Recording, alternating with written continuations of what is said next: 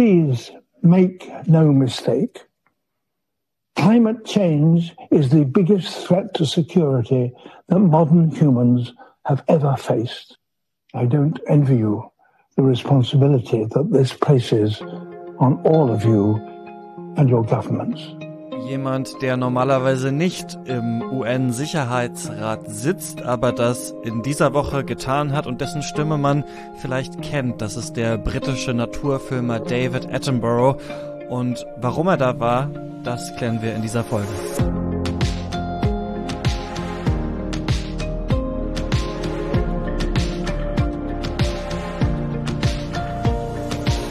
Ihr hört das Klima-Update, den Nachrichtenpodcast von Klimareporter mit den Sachen, die uns in dieser Woche klimamäßig interessiert haben. Ich bin Christian Eichler, spreche mit Sandra Kirchner. Ähm, hallo Sandra, wir haben das letzte Mal hier vor zwei Wochen gesprochen. Da war bei mir hier noch Schneechaos. Die Straßenbahnen sind komplett ausgefallen.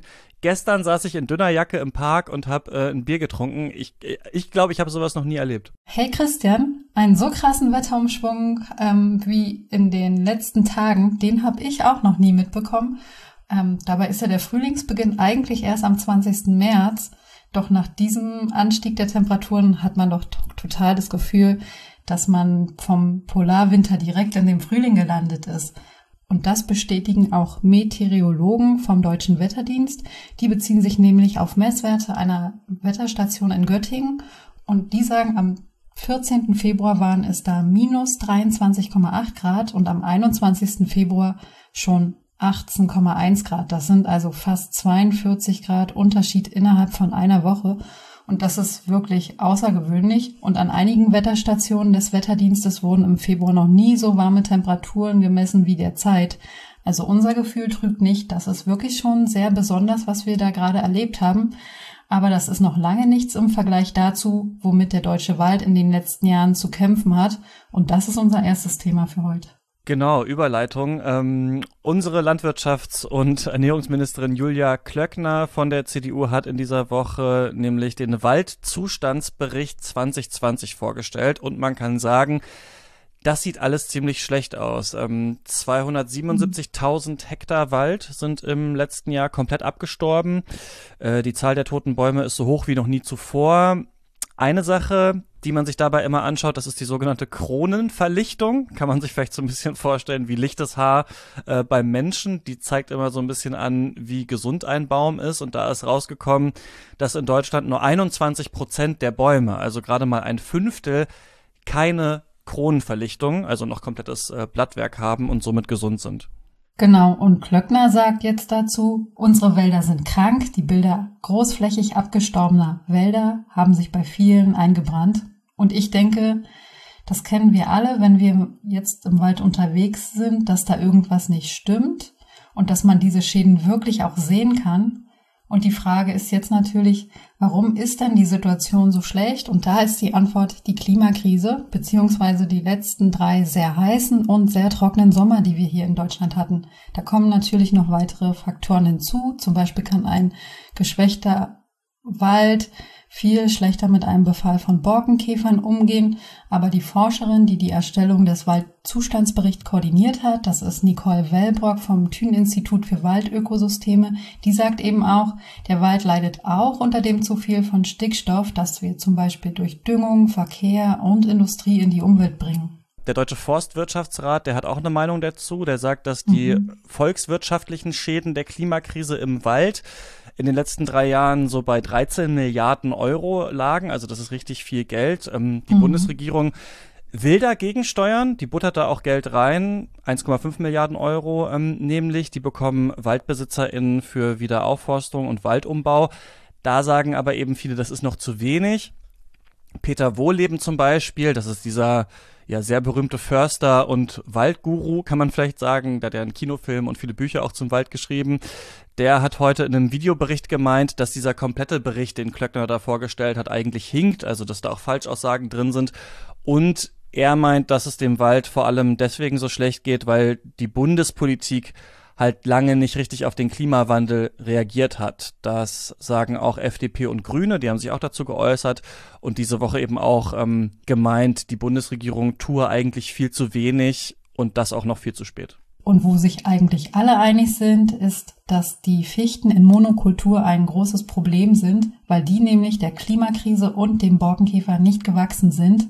Das heißt, der Waldumbau ist das große Stichwort, also mehr Mischwälder und vielleicht auch Arten aus Südeuropa hier einführen, die strapazierbarer sind. Nur, wir reden die ganze Zeit hier über Nutzwald oder Forste, also weit über 90 Prozent der Wälder hierzulande werden mehr oder weniger stark bewirtschaftet und nur auf drei Prozent der Waldflächen, das ist zum Beispiel in Nationalparken der Fall, gibt es überhaupt gar keinen Eingriff von Menschen.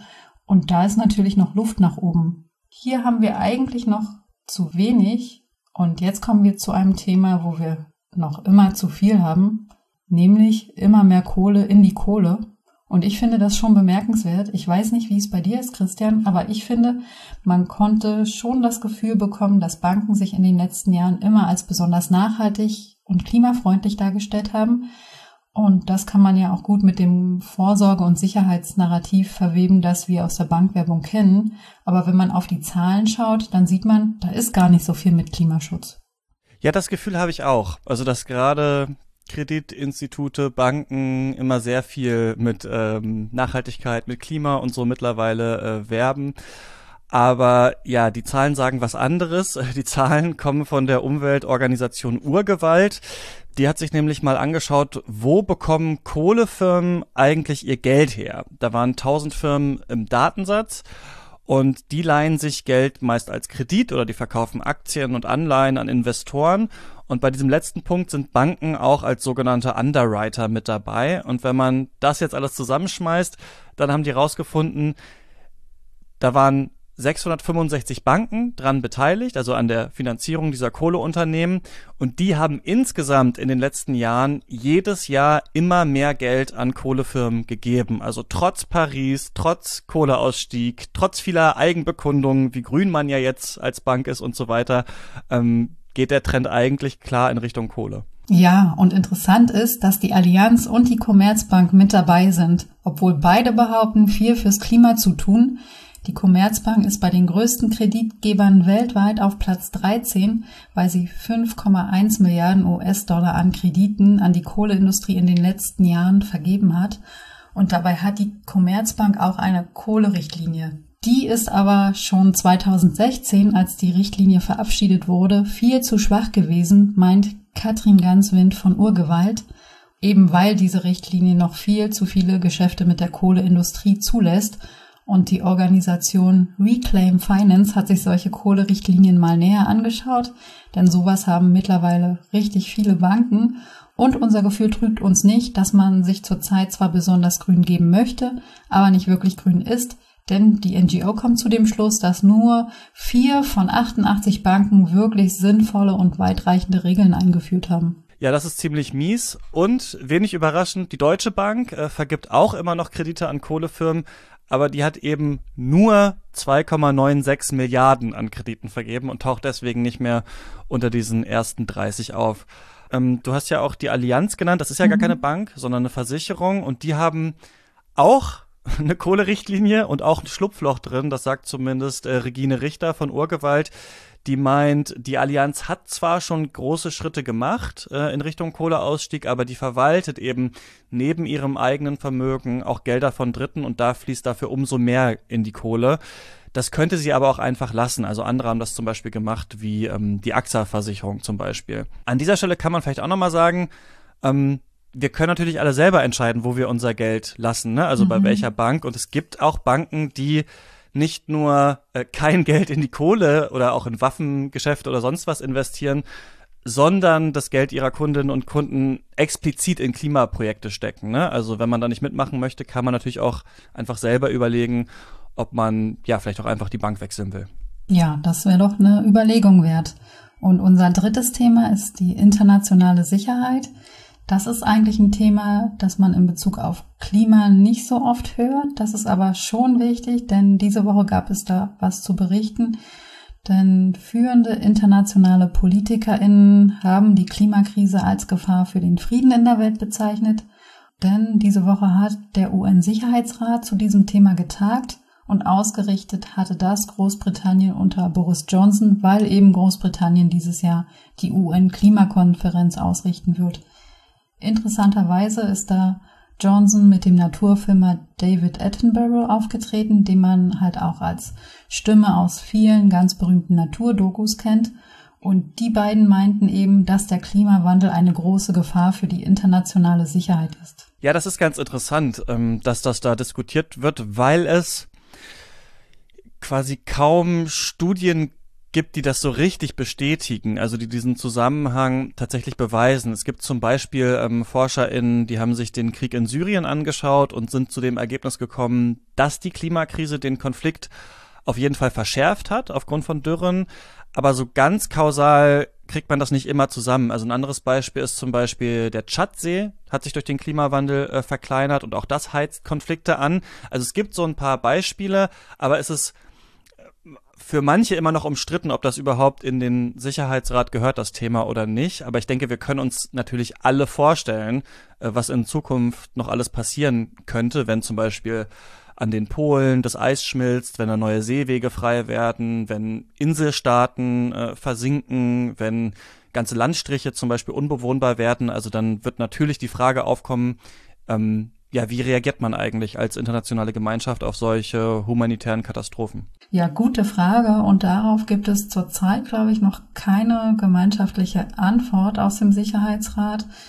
Ähm, das Thema ist halt komplex und weil die Klimakrise jetzt nicht direkt als sicherheitspolitisches Problem gilt, sondern weil die Folgen und die Auswirkungen der Klimakrise zwar ähm, irgendwie dann doch für die Sicherheitspolitik relevant werden können, ist das für viele Staaten schwierig und die wollen dann eben nicht im Sicherheitsrat darüber reden. Russland zum Beispiel und China. Ähm, Indien hat auch Bedenken und meint, wir müssten die Klimaprobleme anders lösen als mit den Mitteln des Sicherheitsrates.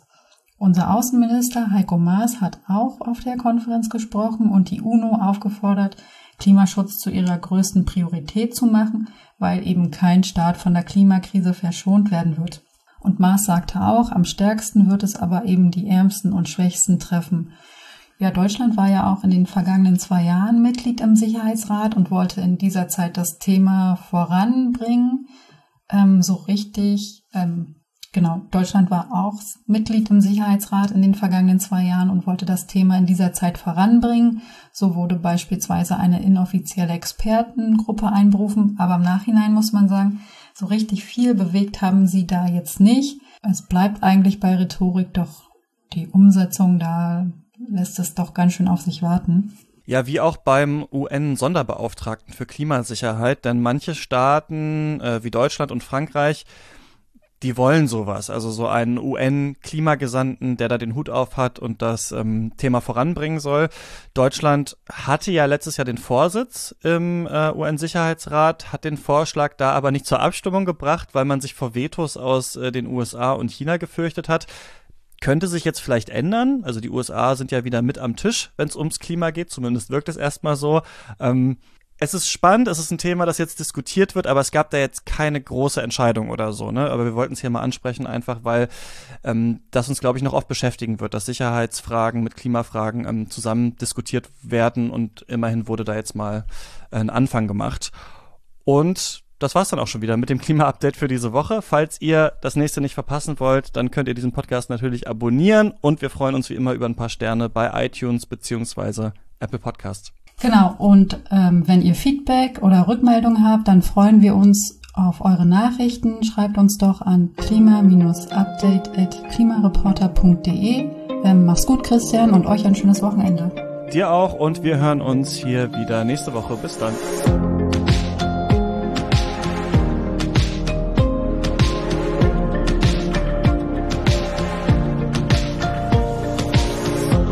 Klima-Update ist ein Projekt des Klimawissen e.V.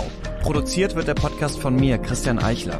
Moderiert auch von mir und in dieser Woche Sandra Kirchner. Dieses Projekt wird erst durch eure Spenden möglich. Wenn ihr euch vorstellen könntet, uns finanziell zu unterstützen, dann klickt gerne auf den Spendenlink in der Podcast-Beschreibung.